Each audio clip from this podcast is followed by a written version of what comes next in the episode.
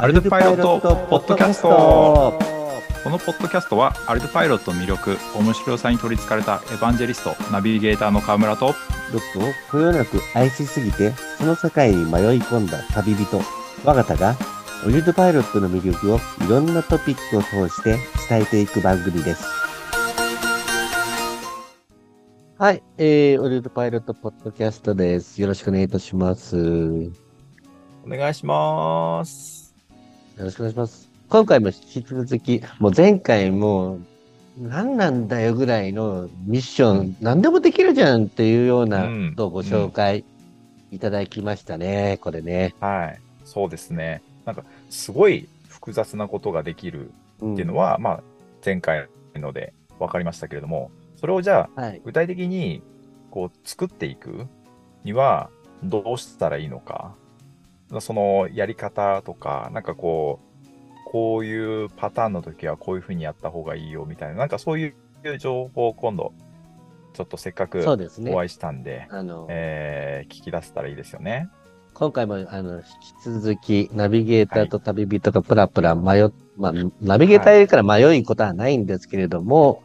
まあちょっと、あの、見てみたら、なんか、老子みたいな、仙人みたいな、えミッションスペシャリストーえの山口さんに出会ってしまったので、引き続き、はい今回もです引ね、あの、はいお話伺いたいと思います。よろしくお願いいたします。はい、引き続きよろしくお願いします。ーお願いします。で、今回は、えっと、まあ、前回どんなことができるかっていう、まあ、す、すごい、あの、柔軟性のある、ルートパイロットって柔軟性を歌ってるんですけど、まあ、そのミッション。はいもう、普通のフライトおだけのミッションじゃないよって言ったところで、えーいろんなことができるっていう話だったんですけど、その作り方ですね。の気をつけるところ。はい。こうですね、ぜひお話しいただきたいと思うんですけども、どんなことをいつも作るのに気をつけてるとかってありますか？そうですね。まず、やっぱ基本的なところで言うと、さっきの高度であったり、うん速度。はい。あと、はいその、まあ、なんでしょう、経路を、今回の大会で言うと、まあ、どういう経路を通るのかっていうのが、事前には定められていないので、このエリア内を飛行してくださいということしか決められていないので、まあ、どういう経路で飛行させるのかっていうところを作って、で、その経路に対しても、うん。あの、急なカーブとか、そのそれが機体の負荷にならないかとか、あとは飛行の効率、例えば、さっきの標高グラフで言うと、その、上下激しいような高度上がったり下がったりっていうのを何だ何度も繰り返すと、やっぱり効率が悪いので、そういう効率性とかも考えてミッションを組んでます。効率性っていうのはすごいですね。うん確かにアップダウンって電池食いそうですもんね。そうですね。これは、はい本当、あの、何年前でしたっけ ?2017 年とか2018年の時の大会に参加した時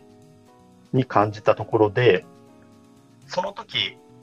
まああまりその設定とかを突き詰めてなかったので、うんうんうん。その単純に速度って言った時に水平速度しか意識してなかったんですけど、うんうんうん。そのやっぱアルパイロットの設定としては上昇速度と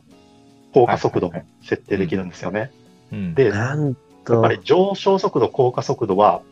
その、まあ、例えば降下速度だったら、うん。RTL でホームに戻ってきて降りる時の速度っていうイメージが強いので、うん。で、その時に、まあ、あまりにも早く降りてしまうと、ちょっと機体が不安定になるから、うん。うん。うん。少しゆっくり降りるように設定したりするんですよね。うん。うん。うん。うん。でも、その時にゆっくり設定しすぎると、これは、ホームで垂直に降下する時だけじゃなくて、うん。そのミッションで探索中はい。に、斜め移動で降りる時でも、その降下速度を守ろうとするので、うん。例えばミッションで水平方向に10メートル毎秒で済ませたいと思って設定したのに、うんうんかなり降下すしながら斜めに、うん。あの移動しようと思った時に、はい。全然5、5 6メートル、うん。6メートル毎秒しか速度が出てないっていう時があって、あれなんでかなっていうのをつまずいた時に、その時に降下速度はもう最大速度まで出ているので、その垂直の方の速度で制限に引っかかってしまって、水平方向の速度が思ったように出なかったとかっていうのがあったので、はい。まあ、そこら辺も加味するようになりましたが。はい。これ、あの、いきなり出てきた tips としては、ちょっと聞いてる人の理解がついてきてるかどうかが、もう旅、旅人我がたは今ちょっと迷い旅そう人はちょっですねとそろそろあの泡吹いて、ひってるかもしれないですけど、あの、要は、スピード、だから 3D 空間で見た時のスピードって、だからベクベクトルで説明するとまたややこしくなるかもしれないですけど、こう1本しかないですよね。だけうんどそれってこう、あの水平方向とあの縦方向に分解されるので、今の話でいくと、縦方向と横方向それぞれ決められるけれども、縦方向がもう、えー上限に達してしまったと。だからそれ以上早くできないってなった時には横方向も伸びないよねっていう、あのー話だったような気がしす。か、はい。理解がちゃんと合ってるかどうかそうわからないですけれども。私、そうか理長やるときって水平しか考えてないけど、三角形で考えないといけないんですね。底辺しか考えてなかったけど、うん実際は、その斜めの、三角形のな斜めの部分をうん、飛行するから、そう。いやーそうなんですよ。これだから勉強になります普段のフライトってなんかこう開けてるところとか平らなところって結構多い。あのシチュエーションとしてあると思うんですけれども、はい。まあ、ジックとかそういう山の中ではもうその水平のイメージじゃダメでそのアップダウンも考えなきゃいけないっていうところのすごい重要な tips だったと思いますね。天天才かって感じですね。あとあれですもんね、あの、急いで行くのはそういいんだけど、あの、ま、山の際をコーナーがあって曲がるときに、うんこれ曲がっこのスピードで曲がったら危険だよね、みたいなので、減速とかもなんかしてましたよね。あれはですね、なるべくは、むしろ減速したくないなっていうところはああったんですよね。その、綺麗にコーナーを曲がろうとすると、これがアルパイロットの、その、まあソフトウェアの特性にはなってしまうんですけど、その角で一回停止してから曲がるっていう、あの、敷地を越えたら、そうなってしまう時があるんですよね。うん。そうなってしまうと、今まで最高速度で走っていたのに、角で一回止まっうて、ブレーキをしてうん、止まってまた発進するっていうのも、やっぱ、一回一回最高速まで行ってから止まるっていうのも負荷がかかるので、なるほど。だからイメージ的には車のドリフトさせたいみたいなイメージですよね。そうですね。緩やかに変化させたい。そう、あのー急なやっぱり停止とか発進って、あのーコストしかかからないですよね。無駄に。あ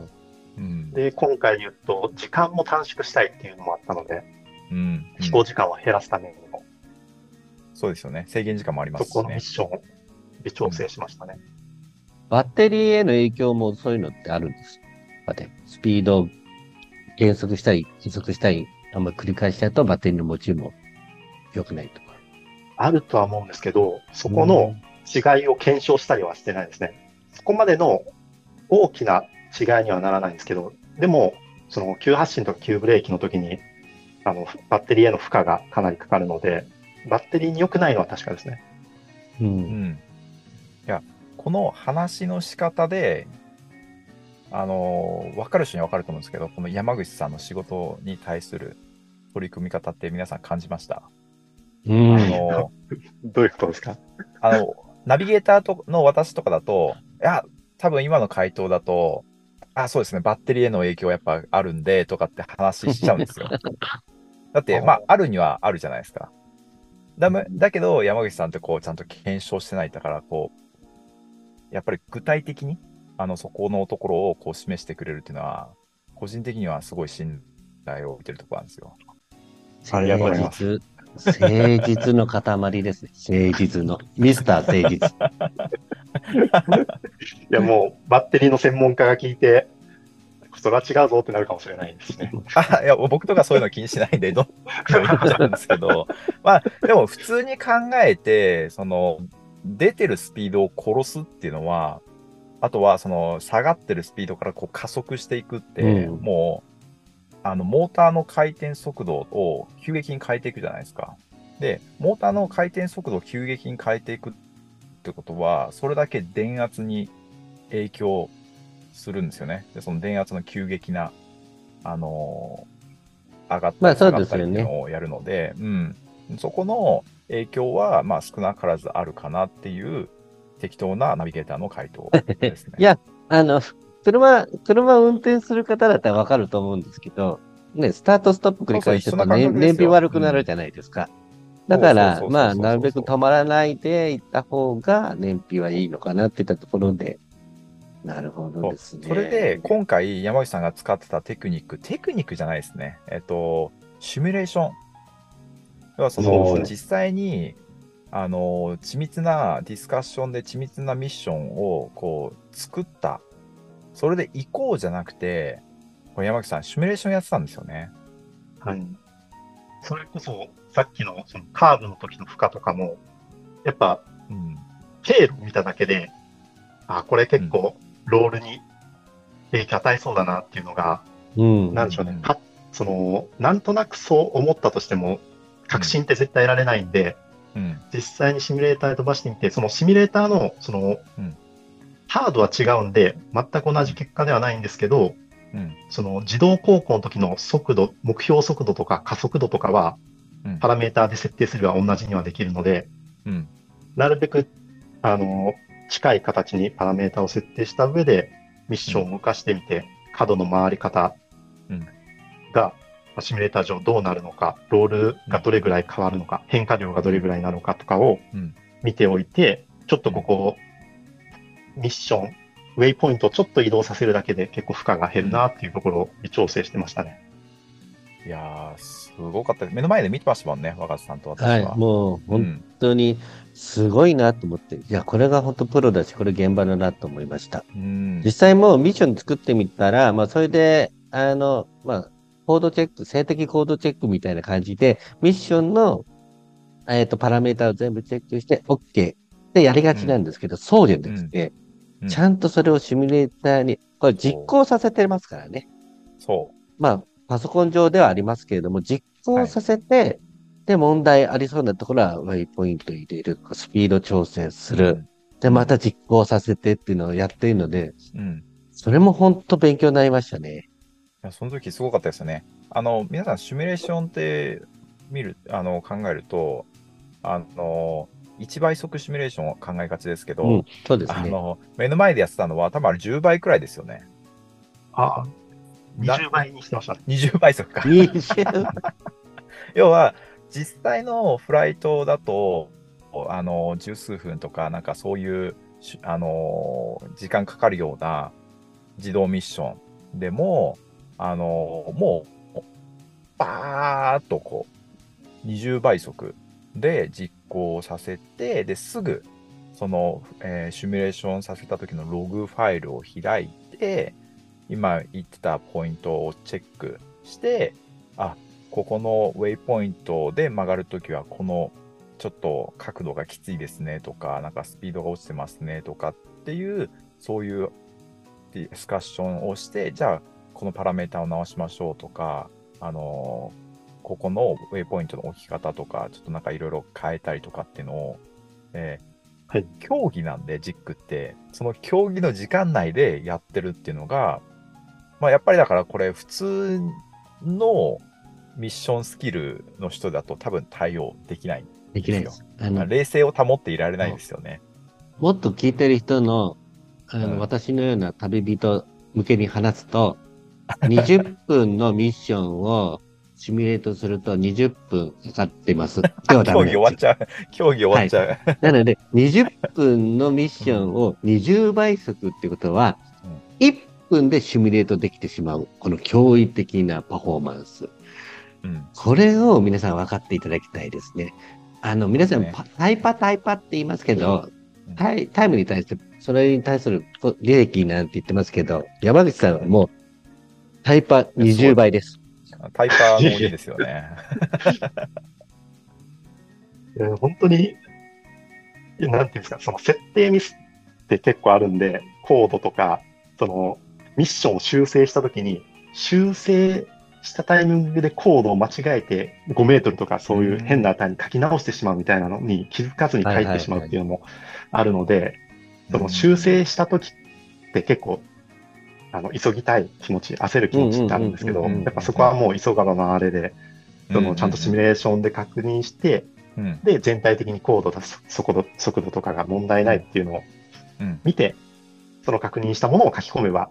だいぶ安心して本番に行けるので。あの、ジックのルールって、その、えー、設定された時間内で、あの、ミッション作って、フライトもしてで、最後、あの、解析して、結果を報告するまで全てのプロセスをその時間内で終わらせるっていうルールなので、要はそのミッションを作るのにかけられる時間っていうのもやっぱ、ある程度、まあ、上限っていうのがあるわけですよ。そのプレッシャーの中、制限時間がね、そうそうそうです、そうです、そうです。制限時間があります、ね、その制限の中のプレッシャーってあるじゃないですか。うん、あとは自分一人で作ってるわけじゃなくて、こうチームでみんなで作ってるので、ああだこうだ言われるわけですよ。あの、でも、ガヤが、うん、コンテストだから制限時間って言いますけど、リアルでも48時間とか72時間とかあるじゃないですか。うんはい、なので、本当に生かされるノウハウというか、技術。うんあなたは思いますよね。ねいや、すごいですよね。その、いろんな意見を取り入れつつ、冷静にそれをミッションコマンドに落とし込んで、うん、さらにそれがより、えー、実機でやる前により確実なものにするためのシミュレーションをして、それを最終的には実機で、だ散々シミュレーションしても実機ではちょっと違う挙動を示したりとかっていうのはあったりするかもしれないけれども、その乖離を限りなくやっぱりあの狭くする小さくするっていうのをやっぱこうやってるっていうのはいやすごいことだなっていうもう毎回見ながら感心してるんですけれども。そうですよね。これシミュレーターで20倍速でできるっていうのもすごいんですけどシミュレートした後にすぐにログ解析ができるっていうのがまたオリルドパイロットのすごいところだとは思っていて。そこはそうですね。ちょっと声を大にして言いたいところですね。はいシミュレーターでやった後、山口さんはまたログを見て、あ、なんかバランス悪いとか、コードがどうのっていうふうに感じてたかと思うんですけど、その、ログ見るときもポイントとかってあるんですか、いや、若さん、そこ、えー、せっかくなので、ログ見るところ、次の回に回しません？あ、わかりました。はい。いいとこできますね、ナビゲーターは。あのー、こう、ミッション、ジックでのミッションみたいな話を次回聞こうかと思ったんですけれども、もう結構出てきちゃったんで、はい。なんか、その、ミッションを作ってフライトさせました。で、その後の話もぜひちょっと、